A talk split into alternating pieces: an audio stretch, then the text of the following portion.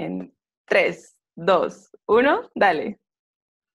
Hola a todos, bienvenidos a Nadie nos preguntó, el podcast donde respondemos las preguntas que nadie nos hizo, pero decidimos compartir. Mi compañera en este proyecto es Vivi. Hola Vivi, ¿cómo estás? Hola a todos, bienvenidos a un cuarto episodio de Nadie nos preguntó, el programa, bueno, el podcast donde respondemos a preguntas que nadie nos hizo, que pueden ser existenciales, banales y de todo tipo. Eh, ¿Todo bien, Gaby? ¿Cómo estuvo tu semana? Bien, Vivi, te cuento que bien, un poco nostálgica, llena de recuerdos. ¿Por qué? Porque ahora en, en el, ahora que tengo otro pie en nuestra otra realidad, en las redes sociales, me estuvieron apareciendo muchos recuerdos de lo que pasó hace un año en la chiquitanía. Ah, cierto, ya cumplió un año de todo, bueno, de todo lo que sigue sucediendo incluso, ¿no? Sí, de todo lo que se sigue reviviendo. Pero bueno, el, más que todo recordarnos todas esas noticias que pasaron en esa fecha. Mm, nada, me puso un poco triste, me puso como con esa mirada. También hubieron algunas cuentas que me recordaron el lado divertido que pasó en esa fecha, el aniversario del Basta, el famoso Basta de, de Carla Rocabado. ¿Verdad? Sí, ya pasó un año de su mítico Basta. Sí. No sé qué te pareció a vos esa... ¿La reunión?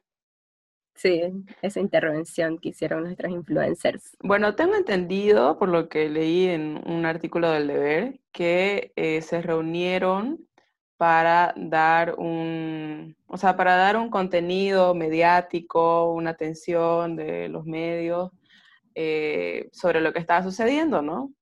Creo que sí, digamos, estuvo bueno, eh, pero creo que se debió haber como puntualizado más, no sé si hubo eso, pero como haber hecho todo ese movimiento para que se concrete en algo, o sea, proponer una acción definida y creo que quedó al aire, digamos, entonces quedó así como que se juntaron a gritar basta y qué pasó, digamos, no pasó nada, más nada. No sé si hubo algún hecho, pero bueno, e, esa fue la idea general y no sé, fue como, no, no quedó muy bien, creo. Sí, bueno, para poner un poquito en contexto, si alguien está escuchando de otro lugar que no sea Santa Cruz, el, el año pasado eh, fue, ocurrió un incendio, bueno, como todos los años que ocurren incendios en la Chiquitanía, en la Amazonía, en la parte amazónica de Bolivia, pero esta vez duró más de un mes, eh, duraron más de un mes los incendios, fue muy trágico porque hubo muchas pérdidas, tanto de la fauna y humana.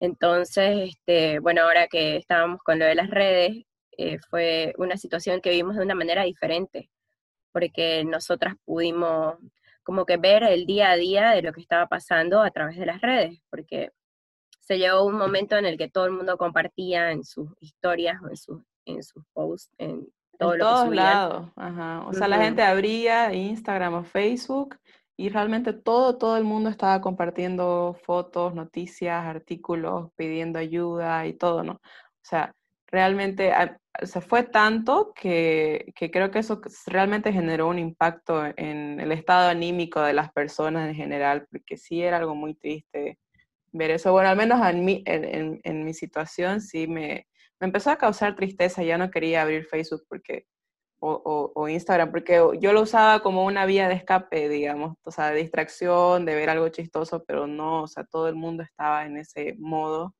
y ya, realmente era muy triste. Sí, a mí igual me pasó lo mismo, de que fue todo muy triste. Y bueno, yo creo que esa fue una de las raíces de lo que le llevó a nuestros influencers cruceños a buscar ¿no? una manera de cómo mostrar, visibilizar lo que estaba pasando aquí, porque no teníamos cobertura mediática en, los medios, no en la tele, en la televisión, en las noticias no, no salían esas cosas. Entonces eh, se reunieron y pidiendo... Claro, o sea, usaron sus seguidores o la atención que tenían para poder visibilizar este problema, que a mí me pareció en cierta forma fantástico que hagan eso. ¿Vos qué te parece?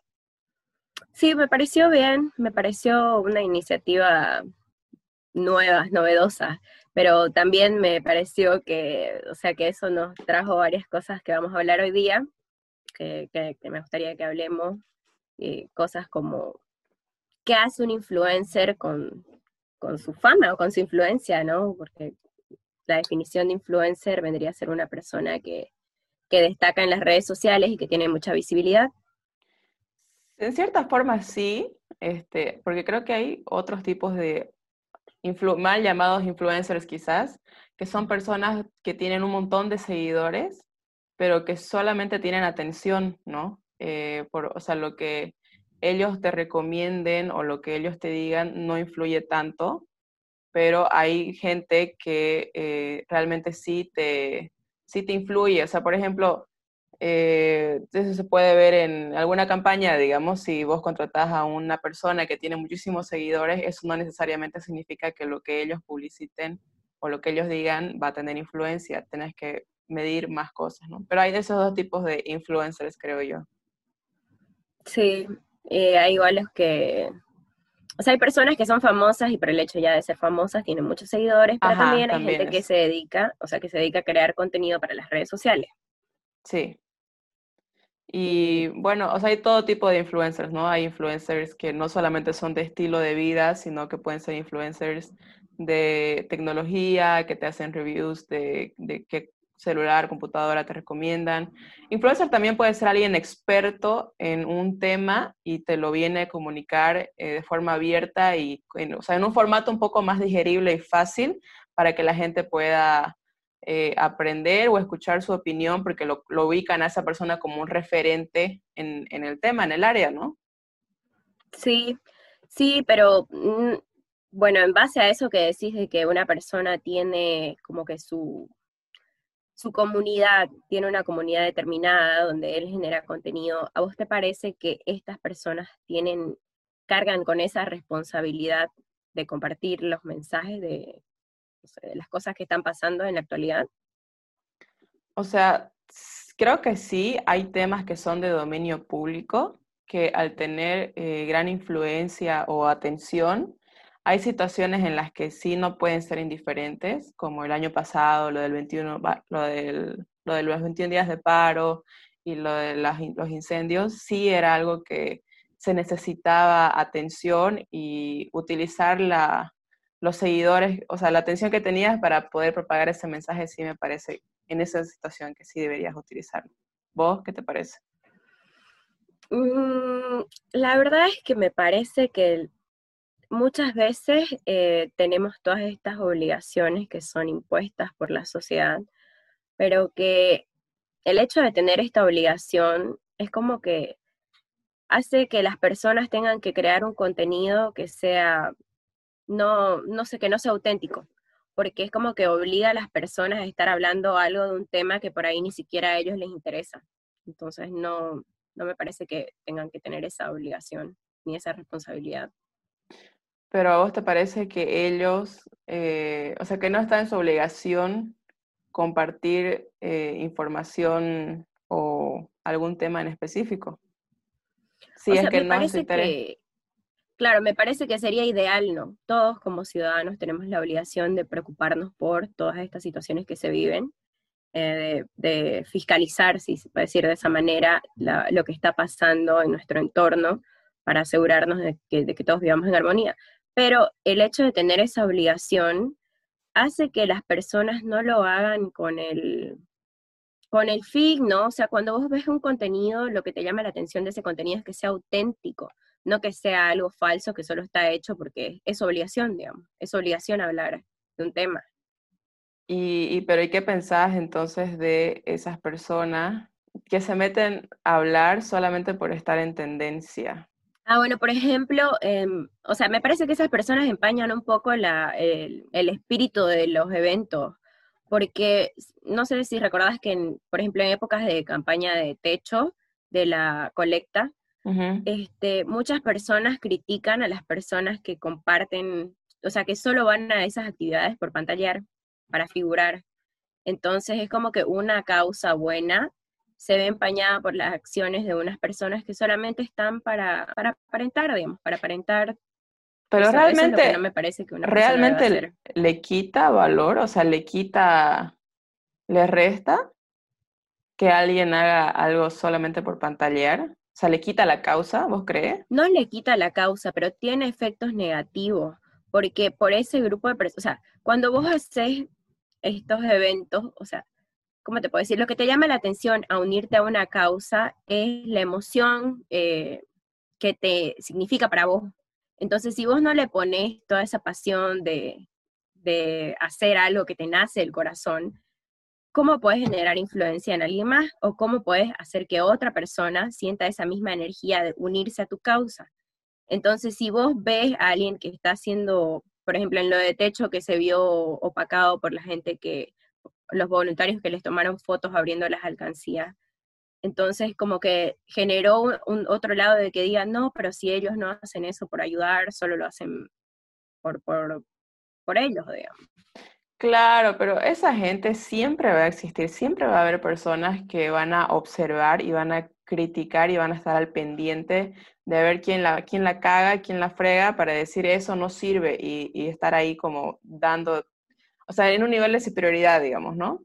Pero yo creo que esas personas, las que, las que, las que al, o sea, de una tachan toda la causa, son ese tipo de personas que nunca han hecho un voluntariado, que no saben qué significa, que no saben que siempre es eh, o sea, que siempre estás expuesto al trabajar con voluntarios, siempre estás expuesto a este tipo de situaciones que te puedan ocurrir, o sea, que venga gente que no está tan metida en la causa quizás, pero como es voluntario, eh, no sé, pues confías, digamos, ¿no? Pero, o sea, claro, en ese sentido sí se, sí se empaña, pero yo creo que también es responsabilidad de, de la gente cuestionar y pensar un poquito más allá de qué es lo que está realmente sucediendo, o sea, si, si realmente es así todo, o también preguntar, ¿no? Investigar, averiguar. Pero, a ver, desde tu perspectiva, que, por ejemplo, ya, tenemos el evento, tenemos la causa, tenemos la situación y también está la persona. ¿Vos crees que una persona deba estar, como que una persona moralmente debe estar unida a la causa? O sea, como que claro, es que si estamos hablando de un voluntariado, sí tiene que estar, sí tiene que tener eh, eh, esa iniciativa propia de, estar ahí, pero al final, digamos, si es que hay un, estamos hablando de influencers, hay un influencer que está metido ahí solamente por figuretear, este, el que queda mal es él, no la causa. Porque si él está ahí con una cara larga y, no está bien, queda mal es él, o sea, no afecta a la causa. Pero de todas formas la gente Por eso, dice, o sea, sí, fulanito fue al evento. Pero ponete a ver que una influencer este, de modas está hablando sobre la contaminación, digamos. Ya. Y o que esté hablando de apoyo al, o sea, en contra del maltrato animal. Y que esa tipa haya subido en sus historias, eh, o sea, un abrigo de piel, sus botas de cuero, sus mochilas, un montón de cosas. Entonces, eso es lo que me voy. Si no es tu causa, si no estás vos en esa lucha, no me parece que debas eh, emitir esa opinión, por más que sea lo que está pasando. Ya, o sea, vos ya, ahí está el problema en que falta la coherencia en las personas, pero eh, ese también es un problema igual de la gente, ¿no? Que, que si, por ejemplo, yo eh, voy a decir, ay, el o sea, cuidando el medio ambiente, y hago una campaña por cuidar el medio ambiente y te digo, hay que, o sea, hay que reciclar el plástico, hay que reducir el... Eh, no, no hay que usar plástico, la gente me puede, o sea, va a haber gente que me va a escribir, me va a decir, ay, pero ¿sabías vos que en no sé qué cosa estás usando plástico? Que al hacer esto estás usando plástico. Entonces, ahí, ahí, o sea, la gente espera, cuando vos mandas un mensaje, creo que la gente espera una total eh, no sé, como totalmente recto tu mensaje y que no, no, no da paso como a una interpretación y ahí es donde no funcionan las cosas. Pero, por ejemplo, el otro día vos me comentabas de esta chica que era vegana, era una influencer vegana, y ella dijo eh, que hace ocho años no consumía nada de carne. Y luego la le, sacaron un video de ella con otros influencers comiendo carne y ella, o comiendo pescado. Y ella después pidió disculpas y no sé qué, y dijo que era porque le faltaban nutrientes o alguna una cuestión así. Pero ahí yo, mm, la verdad es que no la disculpo, o sea, ahí en esa situación en que ella está diciendo hace ocho años que no llevo comiendo carne o pescado y estoy bien, no está bien, ¿no? O sea, ahí sí creo que ella desvirtúa totalmente la causa por el mensaje literal que está diciendo. Sí, bueno, creo que tenés razón en ese sentido. Mm, estar como en las redes sociales creo que nos pone en la vista pública y hace que todos nuestros errores o todos los pasos que damos queden registrados. Y creo que a veces se hace un poco pesado todo eso. Sí, o sea, pero también es estar en, la responsabilidad de cómo vos comunicas tu mensaje. Porque, por ejemplo, me acuerdo cuando vos también estabas en esa, en esa onda de vegana y que querías dejar de consumir carne y la gente te decía, vas a estar ocho vas a estar un año, vas a estar toda tu vida sin comer carne, vas a ver que vas a terminar comiendo. Y vos ahí en ese momento sí diste una respuesta consciente y decías, eh, sí, por ahora sí voy a dejar de consumir carne, no sé si voy a mantener una vida así, pero por ahora sí me está funcionando. Entonces eso sí es algo responsable, tu mensaje, no estás diciendo mentiras, no estás creando ninguna expectativa falsa y ese, ese tipo de mensajes creo que sería como que más humano de, de, decir, ¿no? Sí, sí, pero bueno, sí, en ese momento me molestó que muchas personas me presionen para definir si iba a hacerlo toda mi vida o no. Y creo que esa es la presión que ejerce todo, el, o sea, en todo el mundo, en todas partes, como que quieren que te definas si no vas a contaminar o si no vas a consumir plásticos, es como que está todo el mundo con el ojo vigilante viendo todo lo que haces y cómo, cómo te moves y, no sé, el primer error que cometes es como que ya te, te crucifican. Claro, sí.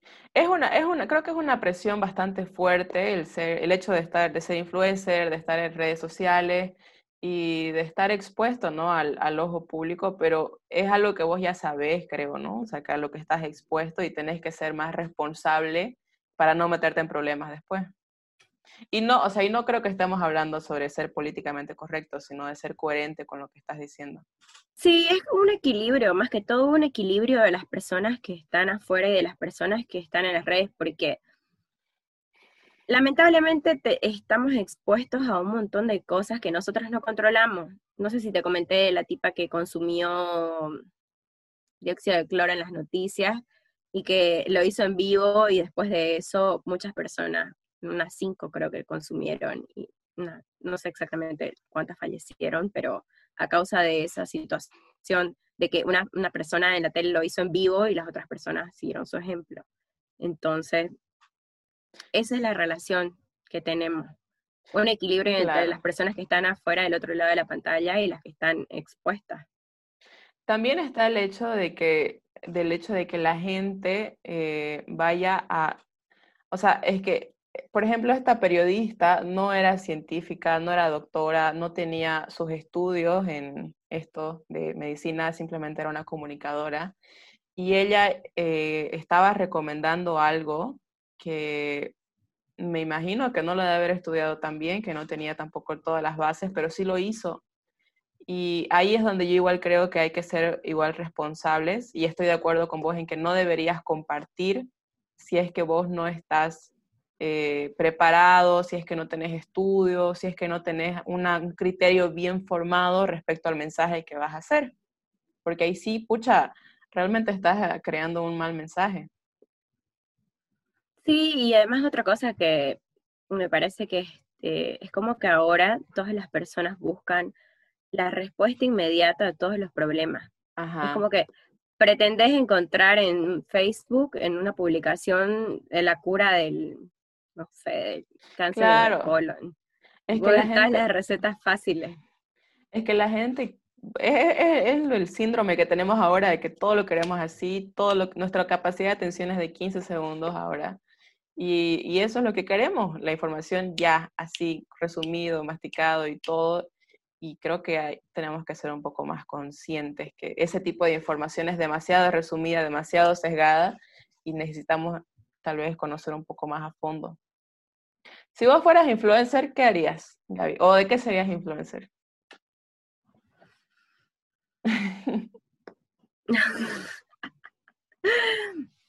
No sé, sería, creo que trataría de ser como el ejemplo más humano posible de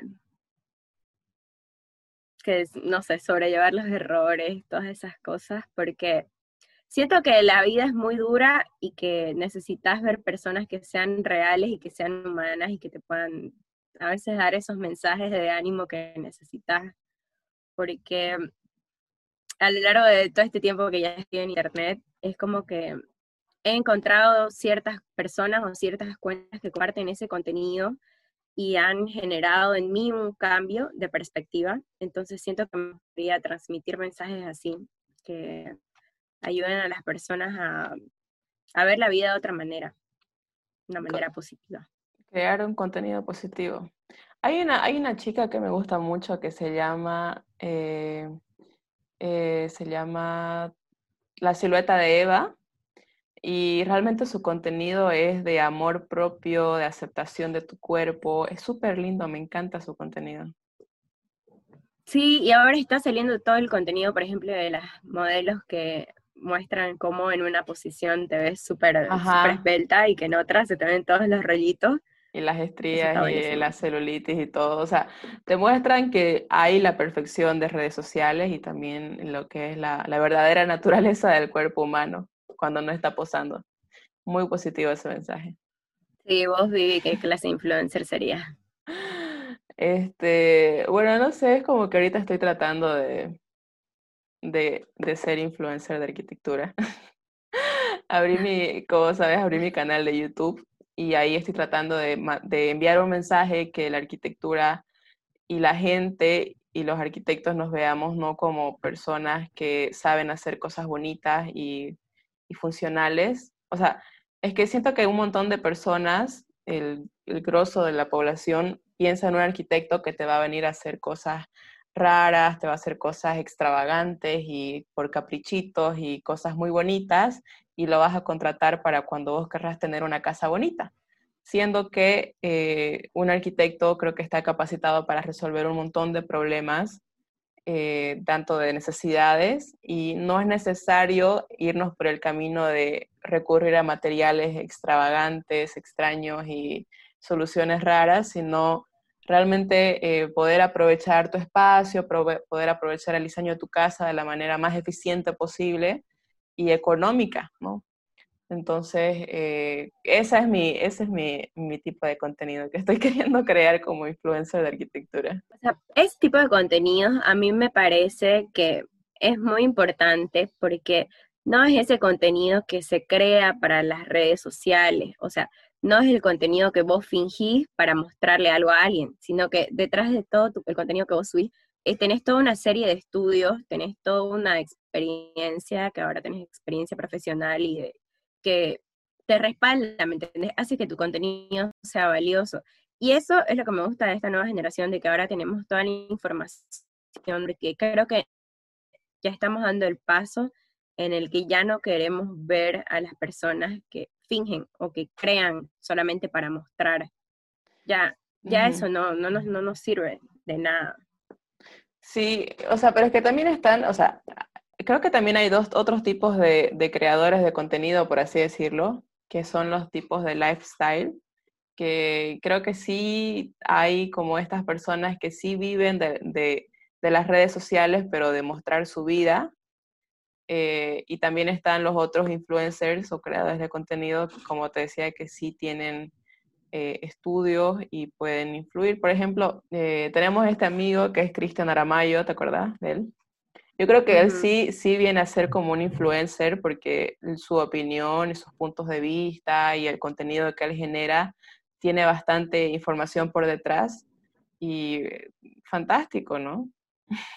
Real. Claro, pero él, él es o sea, él es real, él está en, en, la postura que tiene los conocimientos que puede compartir, digamos. Ajá. Y no sé. Bueno, volviendo al tema principal del podcast, que era si tienen la responsabilidad.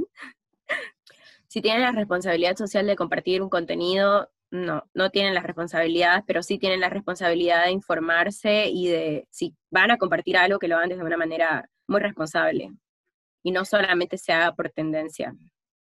Sí, yo creo que sí, o sea, que sí tienen, yo como, o sea, si yo tuviera un montón de, de seguidores y un montón de atención, eh, la verdad es que y estaríamos hablando de un tema en específico, yo no me pondría a hablar, eh, no, por más informada que esté, o sea, que sí debo, estar informada y voy a tener mi postura, entonces no voy a hablarlo yo porque yo no soy médico, digamos, si estamos hablando de esto del COVID, sí recurriría a darle eh, mi espacio, mi atención que yo tengo a, algún experto en el tema, algún médico, este, para que hable en mis redes sociales, digamos, ¿no? Entonces, de esa forma él tiene una mayor llegada a la gente y sí, creo que, esa, eh, creo que esa es la forma en que yo manejaría por lo menos mi, mi contenido de responsabilidad social. Sí, me parece, creo que es que es lo mejor.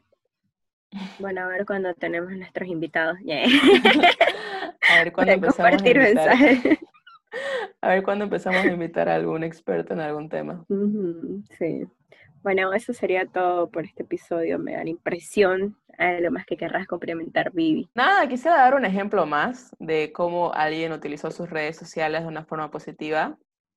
Eh, por ejemplo, Kim Kardashian, que todo el mundo la ubica, eh, era una de las personas más seguidas, creo que de Instagram en algún punto. Pero bueno, eh, me gustó mucho que el otro día estaba viendo noticias y vi que ella, bueno, que hace un tiempo estaba estudiando Derecho y, ah, y ahora, antes de que se reciba, todavía no se ha recibido, eh, está, tiene como su grupo de abogados, o sea, tiene sus abogados trabajando.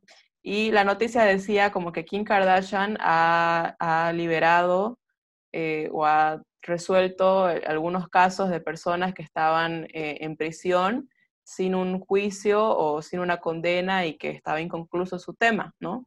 Y eso es un tema bastante común y bastante problemático allá en Estados Unidos, que, o sea, que es realmente un problema real, ¿no? Y creo que ella, al, supongo que ella, no realmente ella fue la que se sentó y, y, buscó la solución, sino que con su equipo de abogados, pero de todas formas la atención, toda, esa, toda la influencia que ella tiene, sí ayudó a visibilizar un problema que existía y darle más atención a eso, ¿no? Yo creo que eso igual, ponerte, tal vez ha motivado a algunos abogados a, a meterse en el tema y poder aportar desde su, desde su lugar. Sí, me parece que fue algo muy positivo y bueno, igual hay muchas celebridades que tienen todas ese tipo de, de movimientos y es algo bueno. Y es algo que todos tenemos la responsabilidad de hacer, o sea, tal vez no podemos estar en todos los temas, pero sí, yo creo que todas las personas tenemos la responsabilidad de, de tratar de ver la forma de hacer un mundo mejor o aportar, aunque sea con un granito de arena. Sí, igual digamos, si es que vos tenés, si es que vos sos un influencer y te mueve alguna causa, creo que más que simplemente hablar de, de eso, lo que podrías hacer es, no sé, tal vez armar una campaña que, o unirte a alguna campaña e invitar a la gente a que pueda unirse y al, o sea, vos al motivarlos, al hablar sobre eso, al decir, mira, me interesa esto, creo que deberíamos hacer algo, este, que tu mensaje sea que se concrete en algo, o sea, invitar en, alguna acción que la gente pueda realizar para que realmente tenga un cambio o un efecto positivo, porque simplemente hablar de que no deberíamos consumir plástico, nada más, o sea, creo que, o sea, sí está el mensaje, pero eh, la gente quiere algo concreto, algo tangible, algo que se pueda ver, medir, cuantificar. Una acción dice más que mil palabras. Exactamente. Pero bueno, creo que aquí terminamos el, el, podcast. Muchísimas gracias a todos los que llegaron hasta este minuto, creo que 40 por ahí. Y bueno, este, espero que tengan una hermosa semana. Les mandamos un súper abrazo. Nos vemos. Gracias a todos. Nos vemos en el próximo episodio de Nadie nos preguntó. Un abrazo. Adiós. Chao, chao.